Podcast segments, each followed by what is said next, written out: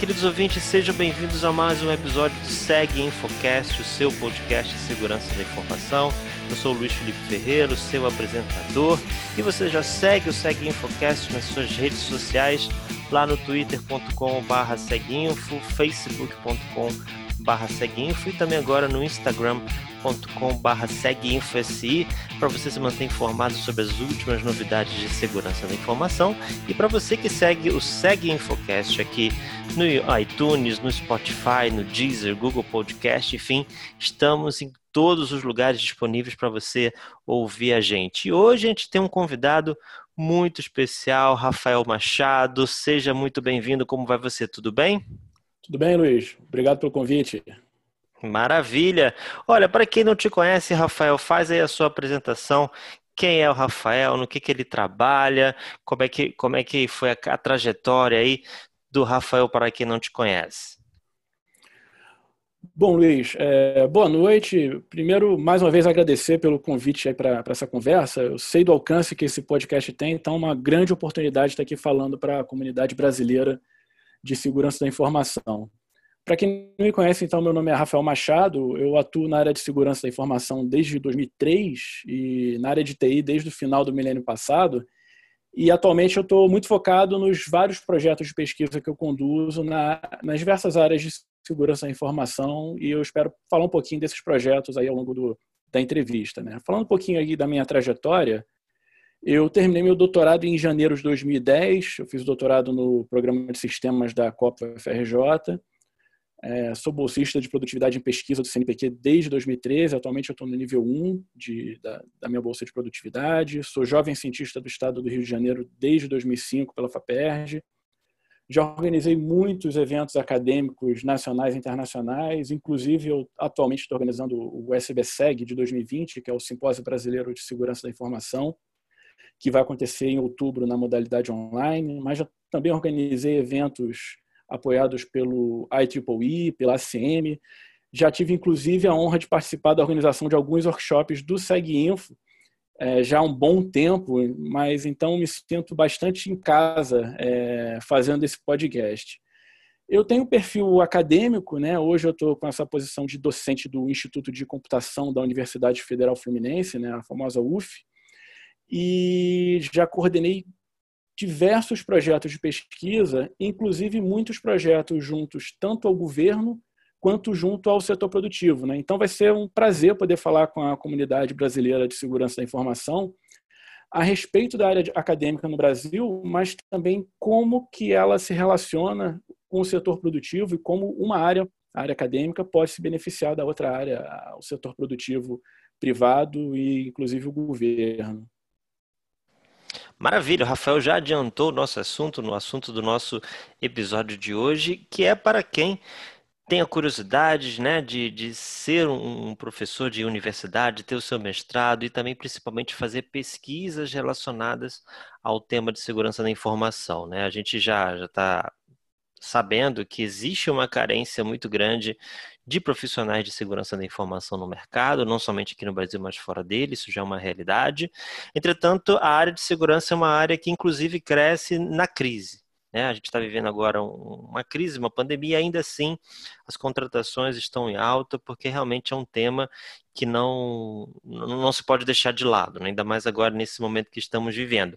E para você que está nos ouvindo, de repente, se você tem interesse realmente de, olha, eu tenho uma pesquisa, eu tenho esse desejo, esse é o episódio voltado para você e para quem também tem curiosidade, né, quem deseja saber como é que é essa questão acadêmica do, do, do mundo de segurança da informação, a comunidade acadêmica de segurança da informação, por isso que o Rafael está aqui hoje. Ele já, ele já falou, inclusive, né, já fazendo a introdução aqui para o tema, né, como é que fica, Rafael, essa questão se eu, por exemplo, desejo seguir esse caminho? Né? A gente tem um, um caminho, claro, do mercado, né? e existe aqueles que sim, eles querem seguir esse caminho mais acadêmico, assim como foi com você. Como é, como é que são essas possibilidades na área de segurança da informação? O que, que você tem visto aí na sua trajetória? Tá bom, Luiz. É, bom, um primeiro comentário que é importante a gente enfatizar aqui é que a academia não é o único caminho para você fazer pesquisa. É, e isso é especialmente verdade na, nas áreas da tecnologia. Né? A gente sabe que pesquisas muito importantes são desenvolvidas no setor é, produtivo privado. Aqui no Brasil ainda tem uma tendência muito grande de você enxergar a, a pesquisa de ponta como acontecendo na universidade, nos centros de pesquisa. É, isso não deixa de ser uma verdade, mas pesquisa de muito impacto é feita na, no setor produtivo privado.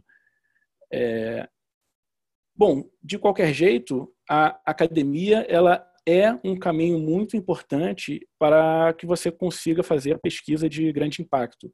Você tem benefícios na abordagem que você executa na, na, academia, no tipo de pesquisa que você executa na, na academia. E um dos grandes aspectos, um das, dos aspectos mais importantes da pesquisa que é realizada na academia é aquilo que eu chamo de abordagem científica, que é um grande aliado para você fazer pesquisa de, de impacto. Quer dizer, quem segue esse caminho acadêmico e opta por fazer um mestrado, um doutorado, vai ter um grande aliado que é o que chamo, a gente chama de método científico. Né? Isso significa que, ao fazer a sua pesquisa, você vai saber caracterizar muito bem, por exemplo, qual é o problema que você está tratando.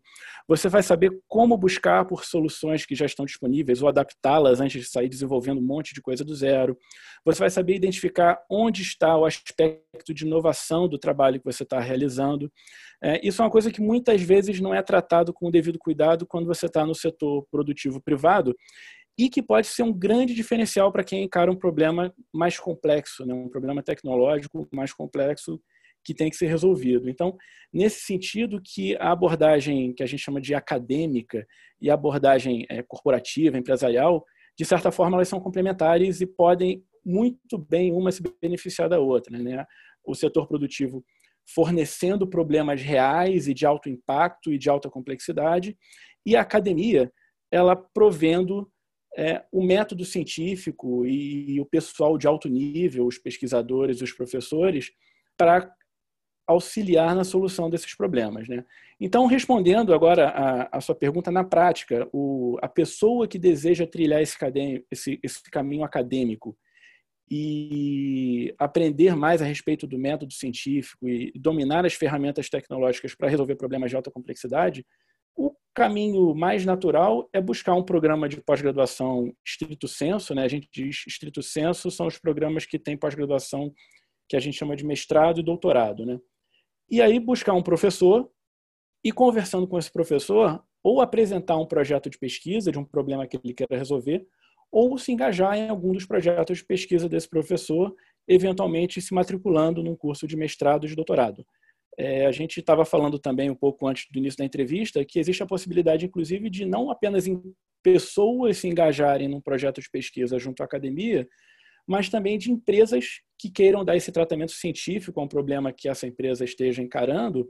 Essas empresas também podem estabelecer parcerias formais com universidades e centros de pesquisa para a realização de pesquisas conjuntas. E eles, essa empresa pode, por exemplo, fornecer uma bolsa de mestrado ou de doutorado para um aluno da universidade, ou ela pode inscrever um funcionário seu num mestrado e no doutorado e o tema de dissertação ou de tese desse funcionário passaria a ser justamente o problema que a empresa precisa resolver. Então, existem diversas modalidades para que essas parcerias é, academia, setor produtivo se concretizem.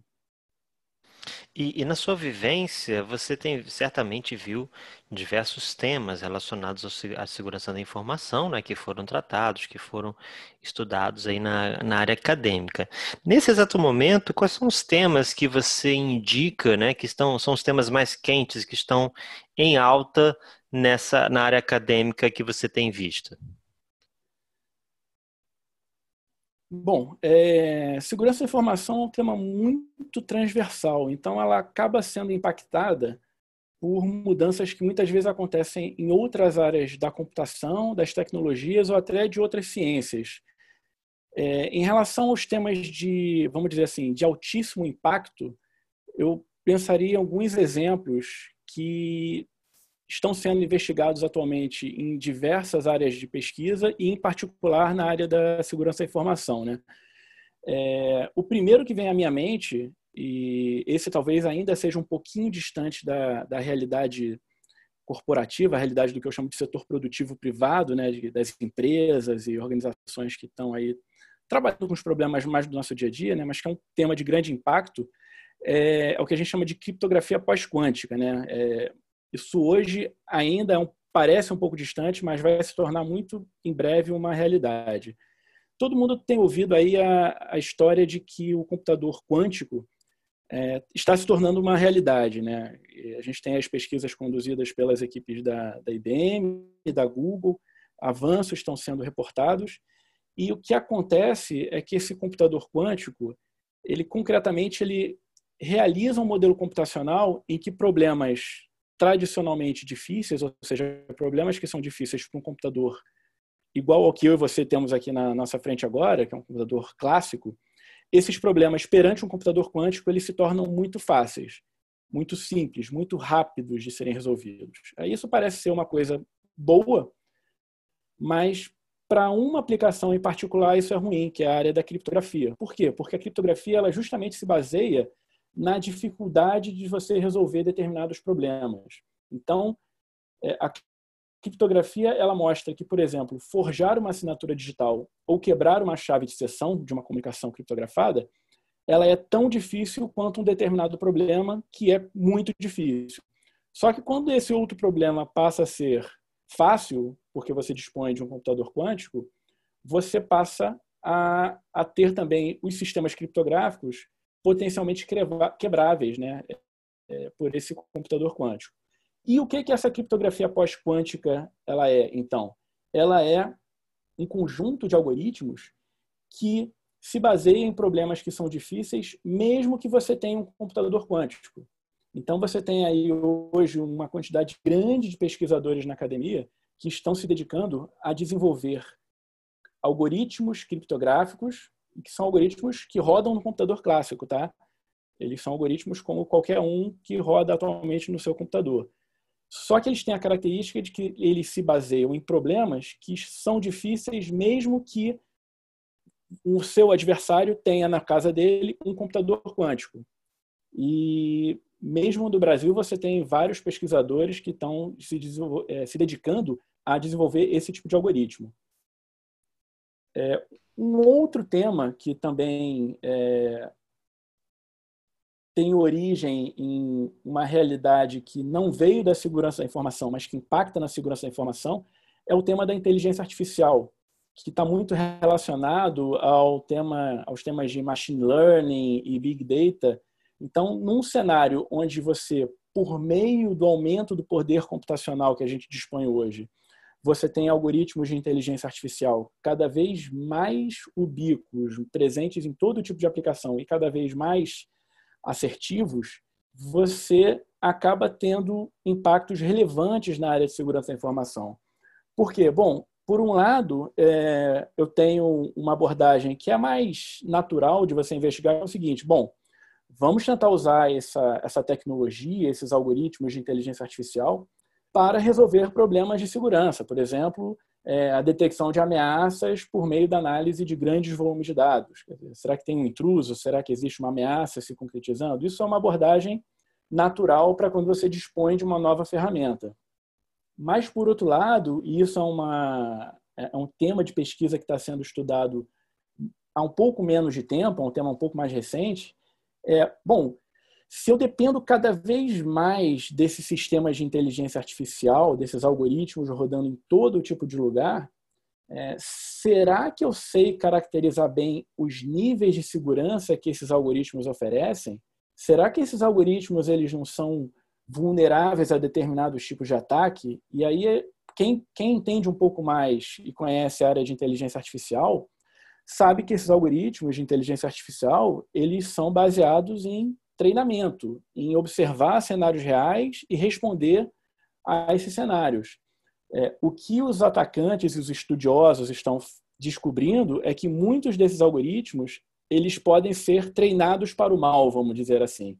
Então, inserindo informações cuidadosamente construídas com objetivos maliciosos, eu consigo direcionar a resposta desses sistemas de inteligência para uma resposta errada. E aí eu posso criar, por exemplo, um backdoor num sistema de controle de acesso para especificamente um tipo de imagem, esse sistema não ser capaz de reconhecer. Então, esse é um tema que a comunidade acadêmica também tem estudado muito. É, e um outro tema que eu não podia deixar de falar é, é o tema dos blockchains. Né? Assim, esse é um tema mais do dia a dia do, da, da, maioria das pessoas, porque os blockchains são a tecnologia que surgiram como uma viabilizadora das criptomoedas e que hoje se tornou um paradigma para confiança nos mais diversos tipos de aplicação. Né? Então, na medida em que os pesquisadores compreenderam essa tecnologia que dava sustentação ao Bitcoin, né, por meio de um banco de dados distribuído, que por através da redundância que ele oferece aumenta a confiança que eu tenho nos dados de um sistema, nos dados que, que estão em execução e sendo utilizados por um sistema, a área acadêmica passou a utilizar esse mecanismo para aumentar a confiança em uma série de aplicações é, dos mais diversos tipos. Né? Então, isso é uma área que tem tido muita pesquisa científica, acadêmica. Existem hoje, inclusive, eventos acadêmicos totalmente de dedicados à aplicação de blockchains e essa movimentação muito forte na academia. Mas o resumo, e eu já me alonguei até bastante em relação a essa pergunta, né, mas é que é, qualquer mudança nos paradigmas computacionais acaba tendo um impacto muito grande nos campos de pesquisa relacionados aos aspectos de segurança. Por exemplo, quando a gente fala de cloud computing, quando a gente fala de smart cities, quando a gente fala de internet das coisas, todas essas mudanças de paradigma, elas têm que ser muito bem compreendidas do ponto de vista também da segurança da informação. Então, quando você tem essas mudanças de paradigma, você instancia grandes volumes de pesquisa também na área de segurança da informação. Que bom que você citou a internet das coisas, né? Que era, era um tema que eu estava aqui pensando, né? Que eu falei, pô, não é possível que, que a internet das coisas não esteja né, em alta no mundo acadêmico, certamente. A gente até falou isso recentemente no, no episódio 71, né? Que eu fiz junto com o Luciano Lima, sobre o lançamento do livro do Bruce Schneier, né? Que é aí um grande uma grande estrela da segurança da informação, e ele fala muito sobre os perigos da internet das coisas, e você também já trouxe uma questão que é bem interessante dos perigos da, da inteligência artificial, né, que pode também ser usada para o mal. É claro que aqui o objetivo é, é usá-la né, para o bem, como, como defesa, mas também sendo usada para o mal. Né? É realmente interessante esse, esse paradoxo de como algo pode ser usado tanto por bem quanto por mal. E eu acredito que realmente no futuro muito breve deve ser a nossa realidade. A segurança da informação acho que não vai ter jeito. A inteligência artificial é, atuando nos dois campos, né? o campo de ataque também no campo de defesa. Nesse momento, Rafael, que a gente está falando aqui hoje, quais são os temas nesse momento que você tem, tem orientado, né, os alunos que você tem que tem trabalhado? Pô, legal, Luiz, que você puxou esse assunto da, da internet das coisas, porque eu diria que toda a minha pesquisa ela ela está centrada em um objetivo básico, que é como você demonstra a segurança de produtos, segurança do ponto de vista da, da segurança cibernética. E uma das grandes motivações é exatamente esse cenário de proliferação de, de objetos, de coisas que estão conectadas e que têm capacidade de processamento digital. Então, na medida que essas coisas, né, que esses produtos, que esses objetos, é, eles estão dispostos em todos os lugares, a gente está falando de smartphones, de medidores inteligentes, de eletrodomésticos inteligentes, de wearables e por aí vai, a gente sabe é, a quantidade de objetos que, que nos circunda hoje em dia e que tem software, hardware, firmware, capacidade de comunicação, capacidade de processamento digital, obviamente, a, a, o que a gente chama de superfície de ataque, né, a possibilidade de você sofrer ataques cibernéticos se torna enorme. E um dos caminhos para você mitigar os riscos de ataque é você ser capaz de tomar esses objetos e, por meio de algum tipo de avaliação, demonstrar o nível de risco cibernético associado a esse objeto.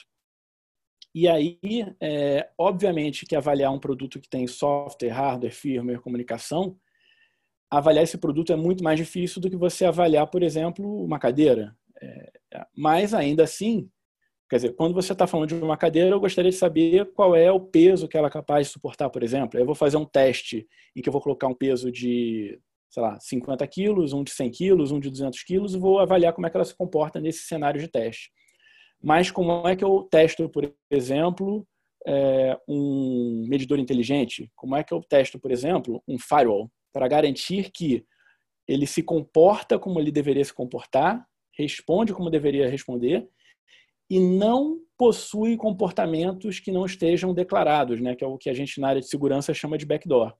E o objetivo é muito simples de você dizer qual é, né? Eu acabei de escrever em, dois, três minutos o que, que é o objetivo, mas o conjunto de testes e de conhecimentos potencialmente aplicáveis para que você seja capaz de ter confiança no comportamento de um produto do ponto de vista de segurança cibernético é enorme. É, do ponto de vista técnico, você tem tanto a parte de testes que a gente chama de caixa preta, então você pode falar de métodos de monitoramento comportamental desses objetos, você pode falar de testes de penetração, como você tem um mundo de técnicas associadas às avaliações abertas ou de caixa branca. Então, se eu tenho à minha disposição os códigos de software desse objeto, eu tenho uma série de métodos e de técnicas para fazer análise desse software e avaliar se ele possui vulnerabilidades e se ele está conforme as especificações.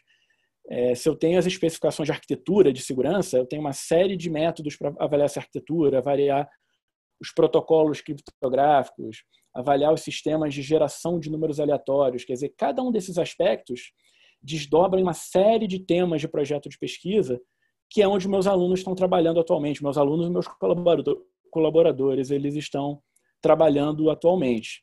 É, além disso, a gente tem trabalhado também nos aspectos de segurança em diversas aplicações. Então, por exemplo, hoje eu tenho um, uma equipe grande trabalhado em segurança de redes de sensores e tem uma outra equipe que está muito focada em segurança de sistemas industriais. Além disso, como o meu objetivo final é construir programas de avaliação, eu também tenho alguns aspectos relacionados a, a, temas de governança, de riscos, de avaliação da conformidade. Então, por exemplo, é, ao mesmo tempo que, por um lado, eu tenho que desenvolver aquele monte de testes, ensaios e mecanismos de especificação de requisitos, que é um tema muito técnico, eu tenho que ter mecanismos que me permitam selecionar, a partir de uma avaliação de riscos de uma aplicação, qual é o conjunto de ensaios que eu vou executar. Então, pode ser que para uma aplicação de menor risco, eu não tenha necessidade de realizar um ensaio de análise de código-fonte.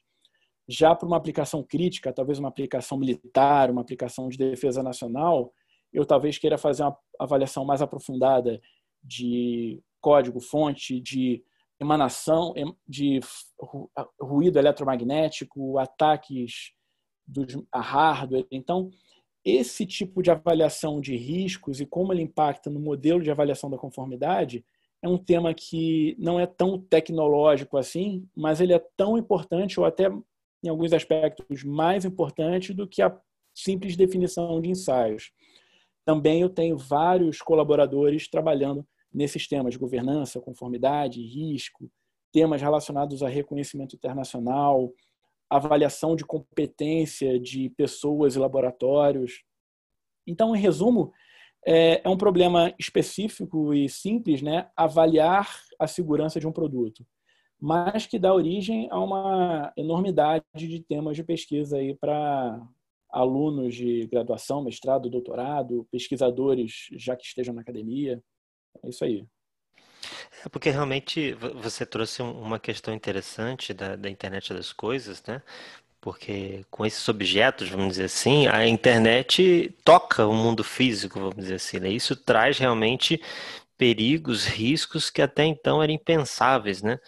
Para, para os, inclusive os seres humanos, né? Imagina um carro, né? Um carro né? com acesso à internet, remotamente ser dominado por um atacante, alguém malicioso e ficar com o controle do seu carro, você simplesmente perdeu o controle. Imagina o impacto disso e outros, né, outros riscos é, inerentes a esse tema. Mas vamos dizer que você me convenceu, eu, os ouvintes aí, não, olha, poxa, que legal, Rafael, esses temas, pô, adoro inteligência artificial, blockchain, internet das coisas, uau, que bacana. Tá, e aí? O que, que eu tenho que fazer? Quais são os principais programas de mestrado e doutorado na área? Em quais que vocês atuam? Já, já começa aí passando aí o caminho para quem tem interesse é, em conhecer mais sobre isso. Quem sabe, de repente, né, alguém que esteja nos ouvindo, é, talvez esse podcast até ajude né, a mostrar né, esse, esse caminho para algum interessado. Bom, então, Luiz, é, um primeiro comentário que é importante fazer é que os programas de mestrado e doutorado, né, que estão dentro desses programas de pós-graduação estrito senso, como a gente chama na, na área acadêmica, eles em geral eles são em grandes temas, né? então você vai achar um mestrado em computação, um doutorado em engenharia elétrica, né? dificilmente você vai achar um mestrado em segurança da informação. E aí dentro desses desses programas de computação e de engenharia, você vai ter eventualmente uma linha de pesquisa na área de segurança da informação ou alguns professores que têm projetos de pesquisa na área de segurança da informação. Então, o caminho das pedras é buscar um programa onde você tenha um professor que atue num tema que te interesse. E aí você vai escolher um professor que atue em segurança de internet das coisas, ou segurança aplicada à inteligência artificial, ou blockchains, ou criptografia, de acordo com o seu interesse de pesquisa. É, caminho das pedras. Primeiro é importante você buscar os programas recomendados pela CAPES. O que é recomendado pela CAPES? Bom, a CAPES ela tem um sistema de avaliação de programas de pós-graduação que associa notas de 1 até 7 para esses programas. E os cursos que recebem notas a partir de 3 são o que a gente chama de recomendados, eles são autorizados pela CAPES para rodar. Então, isso aí você pode consultar no site da CAPES. E os programas que são 6 e 7 são o que a gente chama de programas de excelência. Então, aqui no Rio, por exemplo, onde eu estou baseado, tem três programas nesse nível que eu estou chamando de excelência, que são os programas da COP UFRJ, da PUC do Rio de Janeiro e o programa do Instituto de Computação da UF, que é o programa onde eu estou atuando. Então, se você tem interesse em fazer pesquisa em algum daqueles temas que eu comentei anteriormente, busque esse programa, pode me buscar e falar diretamente comigo sobre o seu interesse de fazer pesquisa naqueles temas de pesquisa. Mas é importante falar também que existem esses cursos de excelência, né, que são esses CAPs 6 e 7, em quase todas as regiões do Brasil, mas também que os especialistas em segurança, eles não necessariamente vão estar nesses programas níveis 6 e 7. Né? Então, aqui no Rio, por exemplo, que é onde eu conheço um pouco melhor, eu tenho, eu conheço excelentes pesquisadores de segurança no Instituto de Matemática na FRJ, na, no Instituto de Matemática da UERJ, no Instituto Militar de Engenharia, que é lá na URCA, para quem conhece aqui o Rio de Janeiro, na Federal Rural, no Inmetro, são todos esses essas universidades e centros de pesquisa, é, eles possuem pesquisadores que eu conheço pessoalmente que desenvolvem pesquisa de altíssimo nível na área de segurança da informação e não necessariamente eles estão naquele extrato superior da CAPES. Né? Então, é, a minha recomendação é que você busque os especialistas em segurança, nos temas de segurança que você pretende pesquisar e converse com ele. Converse com, com esses especialistas. Maravilha. E quem tem interesse, né? Olha, é isso que eu quero fazer, e aí tem a questão dos requisitos, né? Se eu quiser fazer minha inscrição, se eu quiser adentrar num desses programas, o que, o que é necessário, o que é requerido para quem quer fazer um mestrado, para quem quiser fazer um, um doutorado? Bom, o, o, requisito vai depender muito do programa que você vai fazer e do tipo de pesquisa que você depende, pretende fazer, né? Então, eu tenho comentado aqui que o tema segurança da informação ele é muito transversal. Então, eu tenho, por exemplo, colaboradores que atuam em áreas muito tecnológicas, relacionadas, por exemplo, a segurança de redes, até, por exemplo, relações internacionais, o impacto do, das certificações de segurança no comércio internacional, que é um tema em que você precisa entender, obviamente, dos conceitos de segurança e ataques e ameaças cibernéticas, mas não precisa conhecer a fundo as tecnologias. É, na prática, o que eu imagino que seja o perfil predominante aí do, do ouvinte aqui desse, desse podcast vai ser um, um ouvinte com perfil um pouco mais técnico. Né? Então, em relação às pesquisas que têm esse viés mais técnico ou tecnológico, né, como tenho usado a, a expressão, é, é, interessante você ter o, o, conjunto básico de conhecimentos associados ao currículo de uma graduação em, em computação ou em tecnologia da informação. Então, significa que é importante, interessante você conhecer tecnologias, e aí eu estou falando de redes, sistemas operacionais, bancos de dados, linguagem de programação, e também conhecer os fundamentos, quer dizer, alguma coisa sobre algoritmos, estruturas de dados, combinatória, álgebra, estatística. Agora, é, isso não significa que você tem que saber disso tudo necessariamente para começar o teu mestrado, o teu doutorado. Né? Na prática, uma vez que você tenha feito uma boa formação em uma área, na, na sua área de formação, conversando com o seu orientador ou com o candidato a, a, a orientador, ele certamente vai saber direcionar também a sua pesquisa para um tema que seja compatível com o que você sabe. Né? Então, se você tem uma formação muito aprofundada em estatística, isso talvez ele te direcione para fazer uma pesquisa na área de, de inteligência artificial, reconhecimento de padrões. Por outro lado, se você tem uma formação mais voltada para gestão, para administração, talvez aqueles temas relacionados à, à governança, conformidade, riscos sejam mais adequados. O teu orientador certamente ele vai saber direcionar é, a sua pesquisa de acordo com a sua formação. Você já havia comentado né, sobre o SBSEG, que é um evento aqui do Brasil. Ah, a gente tem outros eventos acadêmicos aqui no Brasil, no mundo, quais seriam os principais eventos que você poderia indicar para quem também quer, quer conhecer, né, quer ter um relacionamento com essas pessoas, né, conversar, querer saber um pouquinho mais? Quais são os eventos que você que você indica?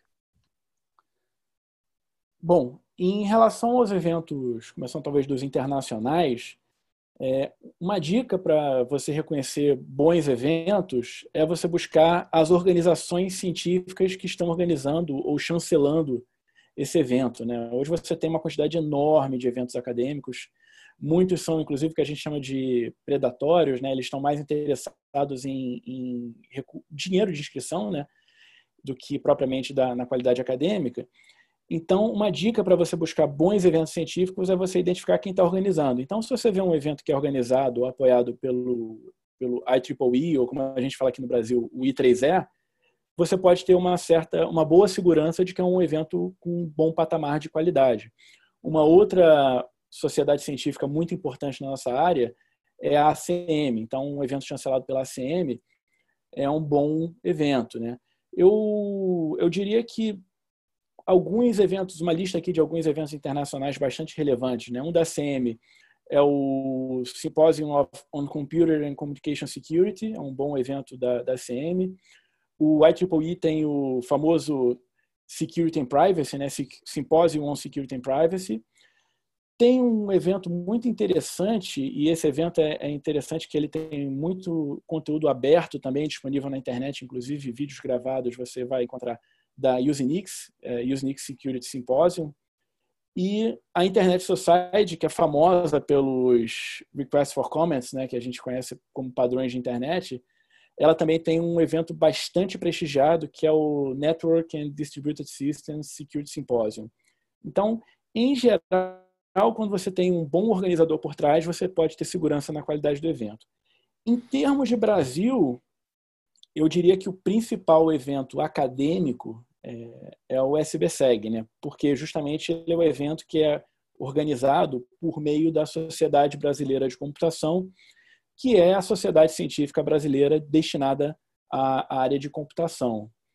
E aproveitando para reforçar que esse ano a gente vai ter o SBSEG organizado na modalidade online, mas ele vai acontecer, ele vai acontecer em outubro. Então, se você tem uma pesquisa interessante na área de segurança da informação e gostaria de disseminar essa pesquisa junto à, à comunidade acadêmica de segurança, o SBSEG é um excelente é, veículo para divulgação das suas pesquisas. E um último comentário em relação aos, aos veículos e às conferências para publicação de trabalhos de segurança, é, é importante destacar que, além das, da, dos eventos voltados especificamente para a segurança, você tem muitos eventos que não são não têm a segurança da informação como uma área finalística, mas que recebem trabalhos de segurança naquele tema. Então, por exemplo, é, eu tenho muito trabalho é, de segurança em sistemas industriais, eu comentei anteriormente, né? Então, eu posso publicar esses trabalhos, obviamente, em veículos destinados à segurança da informação, mas eu tenho publicações desses trabalhos de segurança de sistemas industriais é, num periódico chamado Industrial Informatics, que é um trabalho voltado para sistemas industriais, mas que também recebe trabalhos de segurança em sistemas industriais. É, e como esse, eu tenho outros veículos voltados para a indústria, mas que também recebem temas de segurança. Então, isso tudo é uma consequência, mais uma vez, da característica muito transversal do tema de segurança da informação. Maravilha. E você poderia, para a gente encerrar, é, citar alguns exemplos de casos de sucesso, de pesquisas que você já, já presenciou, ou até mesmo pesquisas que você já tem atuado, é, tanto em mestrado quanto em doutorado? Bom, Luiz, é, a gente tem alguns exemplos clássicos aí de teses de doutorado que deram origem a, a, a ferramentas e a, avanços importantes na área de computação e muito próximos da, da área de segurança da informação. Um, um, case que todo mundo sempre menciona é o código de Huffman, que foi desenvolvido pelo David Huffman na, durante a tese de doutorado dele. O próprio Claude Shannon, ele tem, ao longo da tese de doutorado dele, ele fez avanços importantes na álgebra de Boole, mas é, já que você abriu espaço, eu vou falar um pouquinho de um case brasileiro no qual eu tive envolvido, que eu acho que é um case de muito sucesso, né? que é o case do SAD. O SAD é, é um sistema de simulação de ataques distribuídos para teste de sobrecarga. E por que, que eu considero ele um, um, um case muito bem sucedido? Porque ele seguiu todos os, todo o trajeto que se inicia como um projeto de pesquisa e termina como um produto consolidado. Né? Então, ele começou por meio de um projeto submetido por mim, em parceria com a Claves, ao CNPq. Então, já é um bom exemplo de um projeto de pesquisa desenvolvido por dentro de uma, de uma empresa, né? Esse projeto ele foi apoiado, aprovado pelo CNPq, houve a concessão de bolsas de pesquisa. A partir desse, dessa pesquisa inicial, a gente aprofundou o conhecimento do grupo em relação a esses ataques de sobrecarga, e aí eu estou incluindo os ataques DDoS, né, os famosos ataques distribuídos de sobrecarga de sistemas e de negação de serviço, né? E num segundo momento, a gente submeteu o mesmo projeto, na verdade, um projeto relacionado a essa ferramenta, mas um desdobramento desse projeto para a FINEP. E aí, dentro daquele edital que se chamava TI Maior, que talvez tenha sido o maior edital de subvenção à tecnologia da informação liberado pela FINEP nos últimos tempos, na última década, provavelmente. E a gente teve a sorte, ou o, o mérito, né, não a sorte, o mérito de ser contemplado com primeiro lugar no processo seletivo dessa, dessa chamada TI maior e recebeu recursos para o que seria a segunda fase do desenvolvimento dessa pesquisa, que é a consolidação desse conhecimento na forma de um produto. Um produto que veio a ser desenvolvido, concluído, utilizado pela empresa, pela Claves, para avaliar a resiliência de inúmeros sistemas face a cenários de sobrecarga, tanto sobrecarga legítima, por exemplo, é, por meio de aumento de tráfego natural legítimo de usuários, quanto sobrecarga causada por ataques de DDoS e uma vez consolidado esse produto, esse produto chegou inclusive a ser reconhecido pela, pelo Ministério da Defesa como o que a gente chama de produto estratégico de defesa. O que é um produto estratégico de defesa? É um produto que ele é construído a partir de um conhecimento que é tão estratégico para a defesa nacional que ele é reconhecido como algo que é importante de ser é, valorizado pelo, pelo governo federal inclusive passa a ter alguns benefícios, por exemplo, em processos licitatórios, em processos de investimento. Então, você vê que é um, é um case que começa com um projeto de pesquisa, envolve pesquisadores da universidade, de centro de pesquisa, envolve fomento pelo CNPq com a concessão de bolsas, passa por um fomento da FINEP para a construção de um produto e se consolida como um produto de mercado. Eu acho que é um, é um é bom exemplo de como uma pesquisa pode começar com essa cara acadêmica e terminar como um produto é, útil e relevante para o setor produtivo. Maravilha, Rafael. Te agradeço aí pelas, pelos esclarecimentos. Certamente vai ajudar muitos nossos ouvintes que querem realmente seguir essa área, essa área de pesquisa, essa área acadêmica. Peço a você que deixe, inclusive, o seu contato, se possível, né? Caso alguém tem alguma dúvida, olha, poxa, eu tô com aquela dúvida, sabe que o Rafael poderia me ajudar? Se deixe um contato, algum e-mail ou algo desse tipo, e peço para você fazer as suas considerações finais para os nossos ouvintes. Tá bom, Luiz. É, eu que agradeço enormemente aí pela oportunidade de falar com a comunidade. Eu, de novo, eu sei do alcance que esse podcast tem. É, o meu nome é, se vocês procurarem na internet, é Rafael Machado, é Rafael com PH. Eu, hoje eu estou atuando no programa de computação da UF. Então, certamente, se você pesquisar lá na, no Google, você vai, vai acabar me encontrando. O meu contato lá na UF é Rafael Machado, com PH, arroba ic.uf.br. E eu só reforço aí que eu estou à total disposição para pesquisadores e é, práticos, né, é, practitioners, né, como a gente chama na academia, do setor da, da área de segurança da informação, para desenvolver pesquisas conjuntas. Fiquem completamente à vontade para entrar em contato comigo, que a gente pode trabalhar em conjunto e fazer pesquisas aí muito interessantes e de grande impacto para o setor de segurança da informação. Maravilha, Rafael. Obrigado, te agradeço pelo seu tempo, por ter aceito o nosso convite e faço também um convite a você para continuar seguindo o Seguinfo lá no twitter.com.br seguinfo, facebook.com seguinfo e também no Instagram, é, instagram.com.br seguinfo SI. SoundCloud, Spotify, Deezer, Google Podcasts, iTunes, a gente está em todos os canais disponíveis de podcast. Então esse foi mais um episódio do Segue Infocast. Espero revê-lo na próxima. Um grande abraço.